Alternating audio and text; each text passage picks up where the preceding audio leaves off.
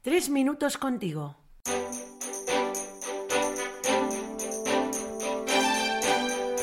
Muy buenas, soy Luis, seminarista, y es una alegría poder compartir de nuevo tres minutos contigo. Hoy nos acompaña mi buen amigo Manuel Carrasco, religioso jesuita que se está preparando para el sacerdocio. Y de Badajoz, muy buenas Manuel, ¿qué tal? Muy buenas Luis, ¿qué tal? La cuaresma nos ha dado la bienvenida y qué mejor momento para pararnos y reflexionar. Hoy queremos hablar del examen, la revisión personal. ¿Verdad Manuel?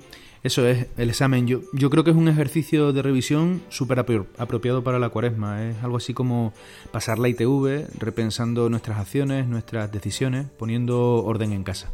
Y yo creo que esta idea se puede llamar de muchas maneras. Es una parada en el camino, como una evaluación de la propia vida, pero es verdad que el término clásico pues es el examen, lejos de los controles que se hacen en los colegios y universidades.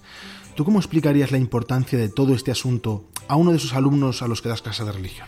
Pues mira, precisamente un día en clase estábamos viendo el tema de la escatología y una chica que le estaba dando vueltas a la cosa se dio cuenta de algo y hizo la pregunta clave. Preguntó, ¿quién decide lo que está bien y lo que está mal?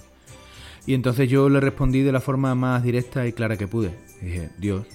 Joder, qué luz es la chica. Y Manuel con esta respuesta se debió quedar a cuadros, ¿no? Dios, le dijiste, ¿cómo reaccionó? ¿Qué te dijo? Pues me dice, entonces, ¿cómo sabemos lo que Dios considera bueno y malo? Ostras. Y claro, eso es la conciencia, ese sería ese acto de reflexión interior sobre lo que corresponde hacer en cada momento. Pues ahora que hablas de la conciencia me recuerda mucho al discernimiento, esa deliberación personal a la luz de la oración. Este tema de la conciencia tan ligado al examen, por cierto, me trae a la memoria una anécdota de San John Henry Newman que decía, si tuviera que sacar el tema de la religión en la mesa, cosa poco probable, brindaría por el Papa, pero antes brindaría por la conciencia y luego por el Papa. Sí, de algún modo yo creo que esto pone de manifiesto lo necesario que es revisar la propia conciencia e irla afinando.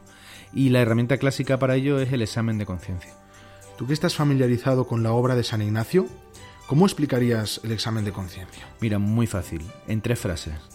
Pedir luz a Dios para ver el día con sus ojos, recibir con agradecimiento los puntos luminosos del día y tomar conciencia honesta de los momentos de insuficiencia, es decir, detectar los momentos en los que no has estado a la altura y pedir perdón. Y luego, Padre Nuestro y pa'lante.